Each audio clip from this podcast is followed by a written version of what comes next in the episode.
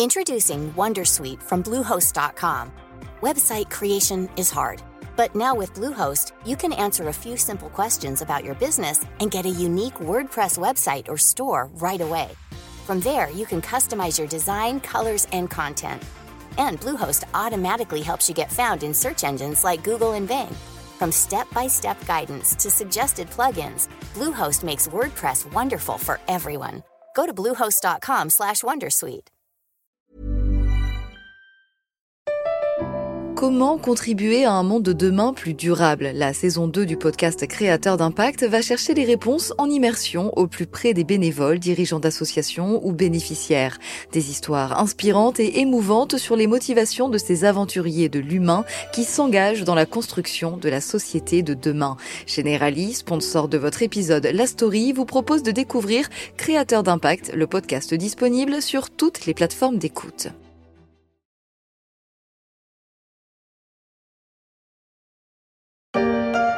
Col chic dans les prés, fleurissent, fleurissent.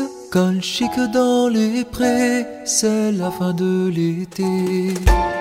C'est un projet dingue. Dans quelques années, ce ne sont pas seulement les cols chics que l'on pourra admirer dans les prés, mais les mammouths, version pachydermique de l'amour est dans le pré, l'amour d'un généticien de Harvard pour l'ancêtre de l'éléphant.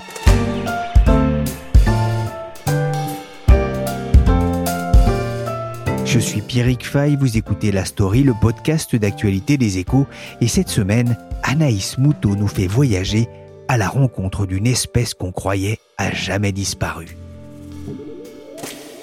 à gauche, dérive à droite, et dérive, croise, croise, et fait le mammouth, croise, croise, et fait le mammouth, puis saute, saute, et bouge ton boule comme mémé.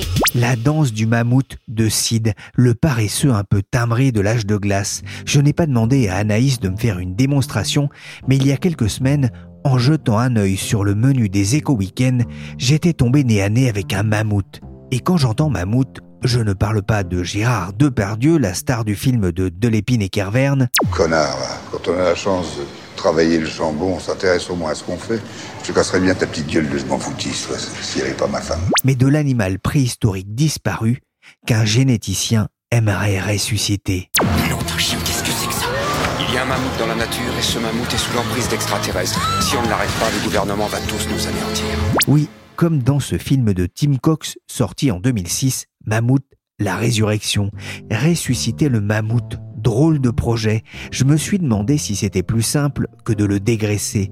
Alors je suis allé voir Anaïs pour qu'elle me raconte ce projet un peu fou qui traîne dans un bureau, pas Hollywood version Jurassic Park, mais dans la prestigieuse université de Harvard. Bonjour Anaïs Moutot. Bonjour Pierrick. Vous êtes journaliste aux Eco Weekend et vous êtes allé à la rencontre d'un chercheur de Harvard. Il s'appelle George Church et il porte un projet pour le moins surprenant. Oui, euh, il prévoit de ressusciter le mammouth laineux, donc euh, qui est un animal qui s'est éteint il y a des milliers euh, d'années. Hein. Les derniers survivants sont morts il y a environ 3700 ans, on estime. Donc George Church, il a cofondé une start-up qui s'appelle Colossal et qui est dédiée à cette mission. ils ont levé 60 millions de dollars juste en mars, là, après avoir levé déjà 15 millions en septembre. Donc c'est assez sérieux. bon, en réalité, il parle de ressusciter le mammouth parce que voilà, c'est sexy, ça leur permet de lever des fonds, mais quand on leur demande, ils avouent assez rapidement qu'il s'agit pas vraiment de recréer l'animal comme il était à l'époque, mais de transférer en fait à l'éléphant d'Asie, qui est l'espèce euh, la plus proche, euh, les caractéristiques les plus importantes euh, du mammouth, qui font que ce nouvel animal serait capable de survivre facilement dans des températures assez basses, donc en quelque sorte de créer un mammophant. Un mammophant, ça c'est drôle. Pour bien qu'on comprenne, hein, George Church, c'est pas un hurluberlu, hein, c'est pas un espèce de professeur qui a la tête dans les étoiles, c'est vraiment un, un généticien renommé. Oui, alors euh, c'est vrai quand on le voit comme ça, il a vraiment un look euh, de savant fou. Donc il fait 1m95, donc il a cette espèce de taille de géant. Euh, il a une énorme barbe blanche, donc il peut avoir un peu ce côté savant fou. Mais en fait, c'est un des généticiens les plus réputés au monde. Donc il est professeur à Harvard où il a son propre labo. Il donne aussi des cours au MIT à Boston, donc deux très très grandes universités américaines. Il est un des initiateurs du Human Genome Project, donc au milieu des années 80, qui a permis de séquencer pour la première fois la totalité de l'ADN d'un humain. Puis après, il a joué un rôle essentiel dans la création de différentes méthodes en fait de séquençage de l'ADN et il continue de faire ça, de les raffiner et d'en mettre des nouvelles au point. Et plus récemment, lui et ses élèves, puisqu'il est aussi connu pour être un des meilleurs mentors en fait de petits génies scientifiques dans, son labo, ont contribué au développement de CRISPR-Cas9 en fait, CRISPR-Cas9 qui est cet outil d'édition du génome qui est parfois comparé à un ciseau euh, moléculaire et qui révolutionne le champ de la génétique euh, depuis dix ans. Donc en fait, ce sont deux femmes, Jennifer Doudna euh, à Berkeley et Emmanuelle Charpentier, qui est française, qui ont découvert cet outil chez les bactéries qui ont gagné le, le prix Nobel de chimie en 2020 pour ça. Mais en fait, l'équipe de Church l'a adapté en quelque sorte aux mammifères et donc a permis que ça soit utilisé aussi pour les humains, pour les animaux, etc.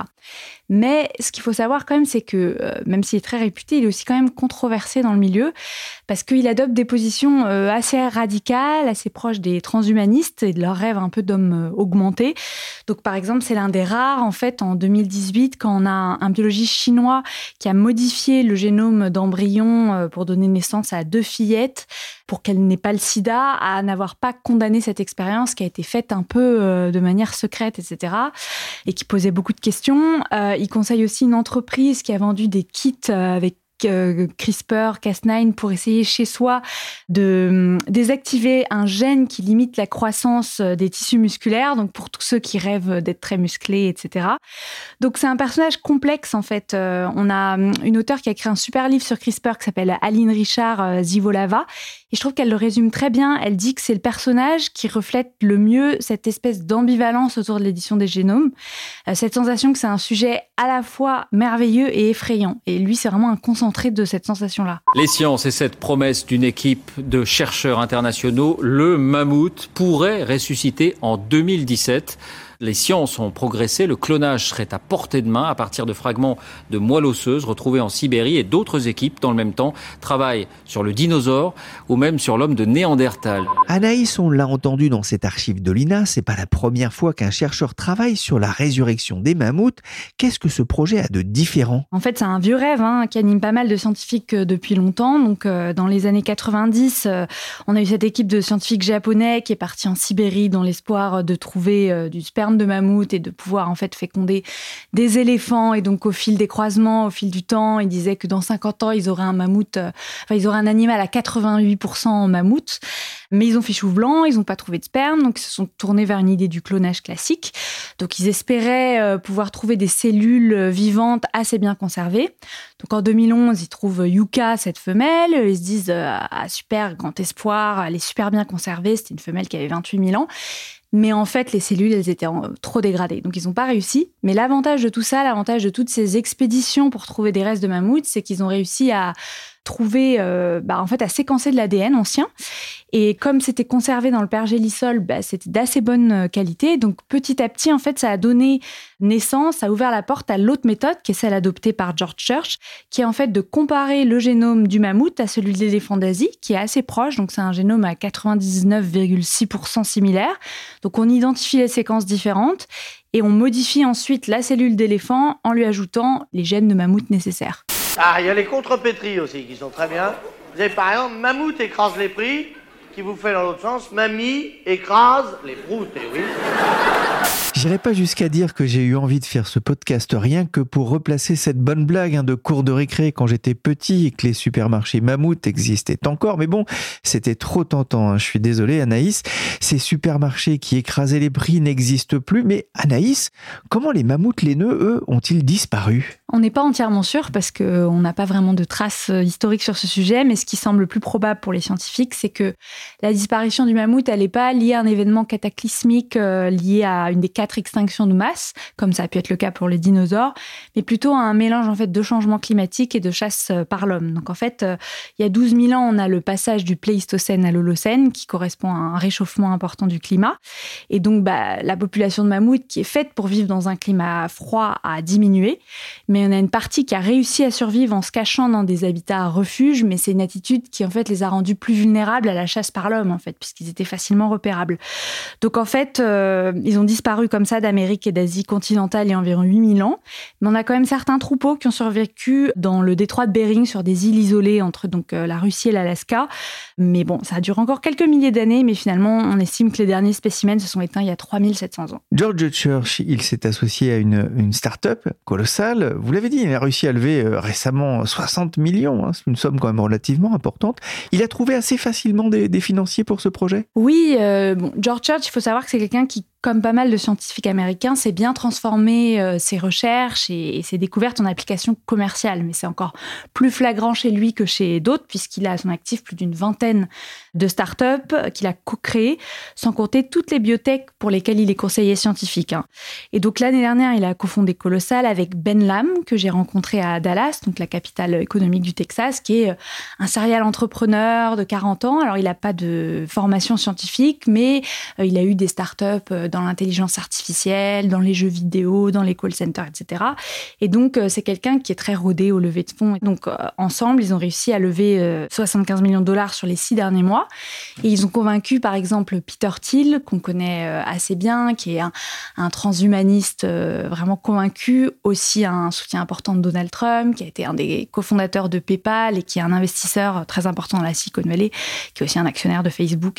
Aussi d'autres fonds plus, moins connus, mais très réputés réputé dans la Silicon Valley comme euh, Draper Associates, et puis aussi des célébrités. Alors, il a des célébrités du monde des crypto-monnaies et il en a du monde du divertissement qui imagine déjà un peu les safaris qui vont être organisés et puis la médiatisation de cette aventure. Donc, euh, on a l'ancien PDG de la boîte de production du film Jurassic World et puis on a aussi la fameuse Paris Hilton euh, qui a mis un ticket dans la, dans la start-up. Les mammouths sont un groupe de mammifères éteints ayant vécu il y a des millions d'années. Bien qu'ils n'existent plus, leurs descendants, comme les éléphants d'Asie et d'Afrique, parcourent aujourd'hui la planète.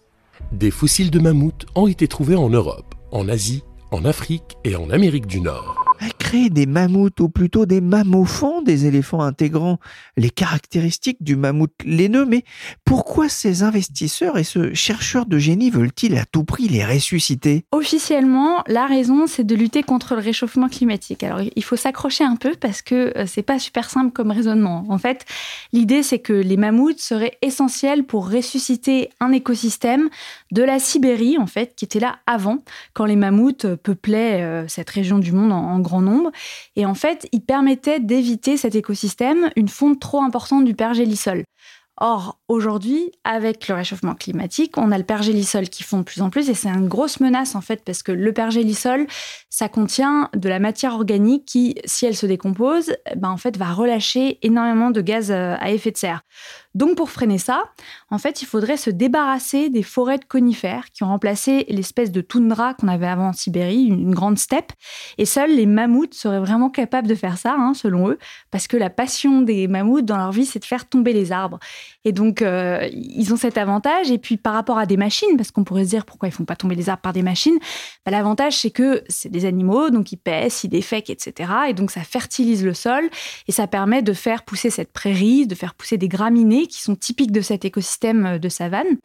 Et en fait, ça, c'est plus efficace pour stocker le CO2 que les forêts. Alors, c'est contre-intuitif parce qu'on pense toujours que les forêts, c'est des super puits de carbone.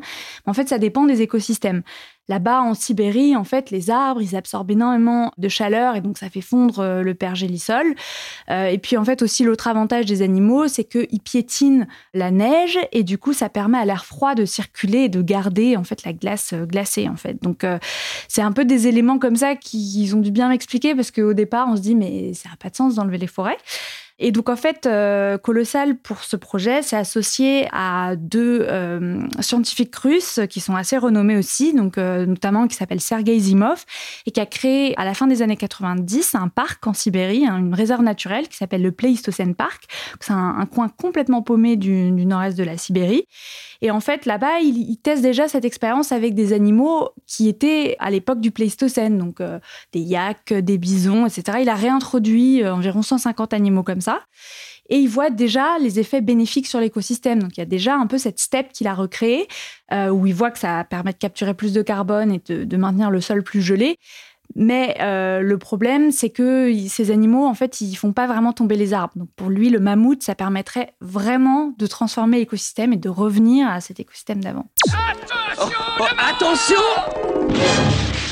Il est complètement malade, celui-là. Oh, un castor. La voilà la solution à notre problème. Ma passion, faire tomber des arbres. hein. J'imagine le croisement hein, d'un mammouth et d'un castor. C'est peut-être, il faudra y penser hein, pour euh, régler ce, ce problème-là. En tout cas, on voit bien cette idée, euh, mais qui quand même loin de faire euh, l'unanimité hein, chez les chercheurs. Oui, très très loin. Euh, pour beaucoup, en fait, euh, cette raison, c'est du greenwashing, c'est-à-dire qu'en fait, euh, le problème, c'est que pour avoir un réel effet sur la fonte du pergélisol, il faudrait des centaines de milliers de mammouths, puisque euh, en fait, la zone arctique concernée où il y a du pergélisol, c'est absolument gigantesque. Et c'est assez compliqué quand on sait que même pour des clonages plus classiques, il y a un delta gigantesque entre la cellule implantée, la cultivation embry- d'embryons et la naissance de bébés. En fait, on n'a pas un taux de succès qui est très très grand. Et puis même si on arrivait à avoir un grand nombre de mammouths, euh, il y a la question de leur impact sur euh, l'environnement, euh, de leur survie dans un monde qui se réchauffe. En fait, on, est en train de les penser pour vivre dans des températures froides, mais ça se réchauffe de plus en plus. Et aussi de leur production de méthane. Alors, les immoves, ils disent qu'au final, c'est un peu un mal pour un bien parce que avec le changement d'écosystème qui serait introduit, on aurait moins de marécages qui émettent énormément de méthane, puisque en fait avec la steppe, il y a plus d'eau qui est absorbée. Euh, mais c'est vrai que c'est dur de pas avoir l'impression que c'est quand même des fois un peu euh, tiré par les cheveux.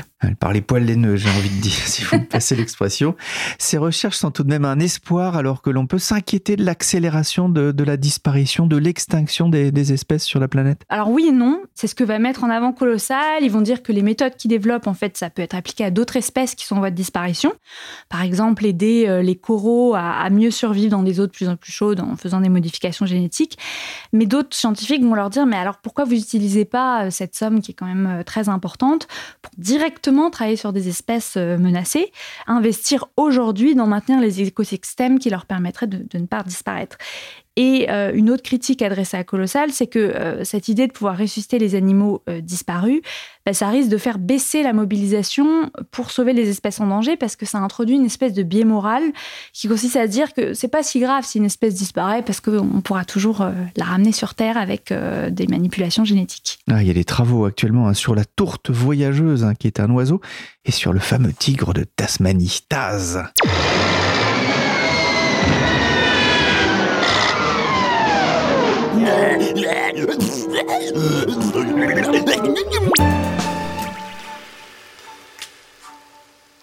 À propos, vous expliquez aussi dans votre article Anaïs pour les Éco Weekends que le projet Jurassic Park serait irréaliste. Les dinosaures ont, disparu depuis euh, trop longtemps. En revanche, le zoo de San Diego constitue une base de données pour euh, les espèces en, voie de disparition. Oui, alors euh, le zoo de San Diego, c'est un zoo normal hein, de 30 hectares, qui a des antilopes, des gorilles, des tigres, etc. Mais c'est aussi la plus grande banque au monde de cellules d'animaux. En fait, elles sont conservées dans des cuves d'azote liquide à moins 196 degrés, ce qui permet de les conserver très très longtemps. Et donc le zoo, ça fait 50 ans qu'il constitue cette collection. Donc il, organise des partout dans le monde. Donc on a des cellules de paresseux à deux doigts, des flamants roses des Caraïbes et même des tortues à tête de serpent venues du Nil en Indonésie. Donc vraiment l'idée c'est de préserver cette euh, biodiversité euh, qui est menacée dans le monde. Et grâce à cette espèce de banque, on a pu en 2020 euh, donner naissance au clone d'une espèce menacée d'extinction euh, aux États-Unis, le putois à pied noir. Donc en fait, il reste une dizaine de ces animaux aujourd'hui aux États-Unis, mais ils sont consanguins, donc ils développent beaucoup de maladies. Donc là, ce qu'ils ont fait, c'est qu'ils ont utilisé des cellules d'un putois qui avait été euh, préservé euh, dans les années 80 pour la cloner, elle s'appelle Willa, et euh, introduire davantage de diversité génétique dans cette population, dans l'idée que ça pourrait la rendre plus saine et lui permettre de, mieux survivre. Et ils essayent aussi de faire ça avec euh, le rhinocéros blanc du Nord, donc qui est une espèce en danger critique euh, d'extinction. Donc on a le dernier mâle en fait qui est mort en 2018, et les équipes avaient congelé son sperme et l'ont utilisé pour féconder les ovocytes des deux seules femelles qui restent sur Terre, qui sont au Kenya. Ils ont obtenu 12 embryons. Alors la difficulté maintenant, c'est que en fait ces femelles, elles sont elles sont pas en assez bon état pour pouvoir être des mères porteuses. Donc il faut les faire maturer ces embryons et les implanter dans un autre type de rhinocéros assez proche. Donc voilà, on en est. C'est ça la prochaine étape euh, pour essayer de faire revivre cette population. Un mammouth la au bord de la route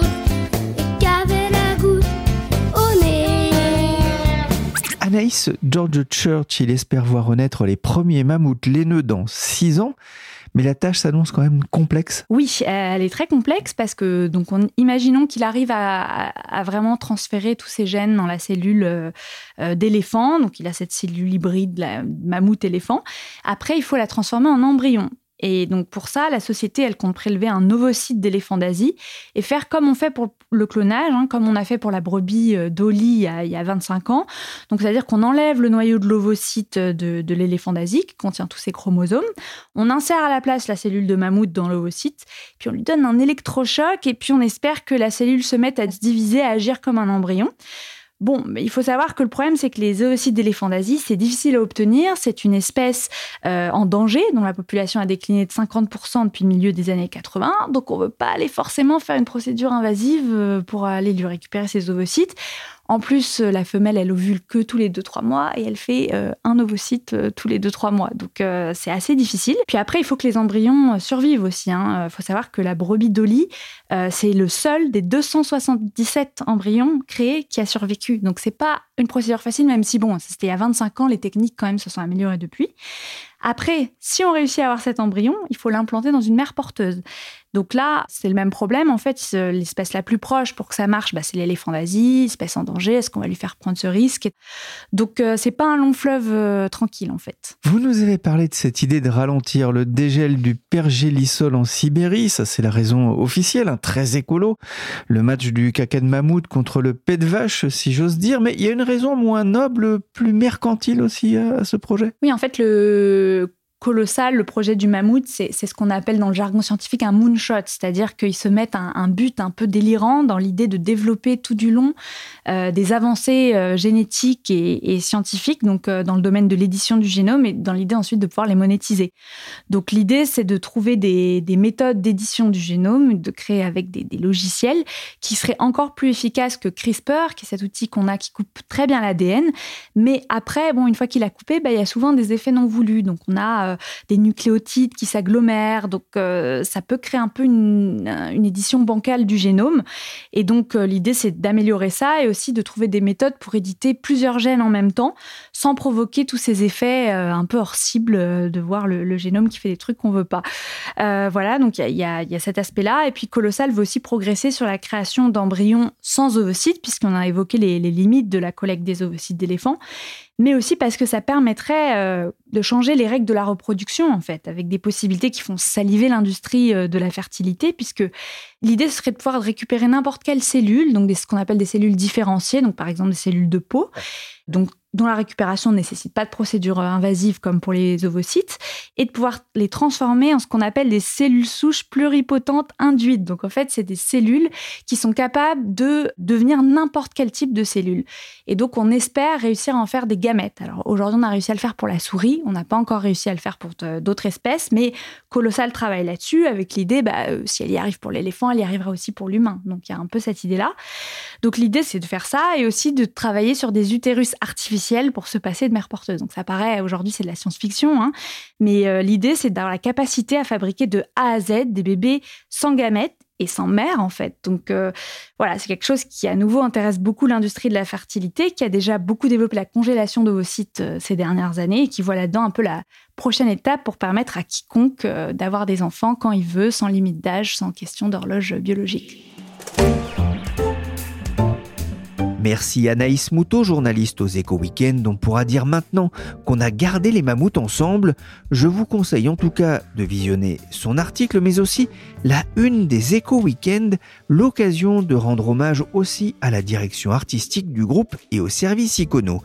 La story s'est terminée pour aujourd'hui. Cette émission a été réalisée par Willy Gann, chargé de production et d'édition Michel Varnet. La story est disponible sur toutes les applications de téléchargement et de streaming de podcasts comme Podcast Addict, Apple Podcast, Castbox, Mammouth FM, Deezer ou encore Spotify.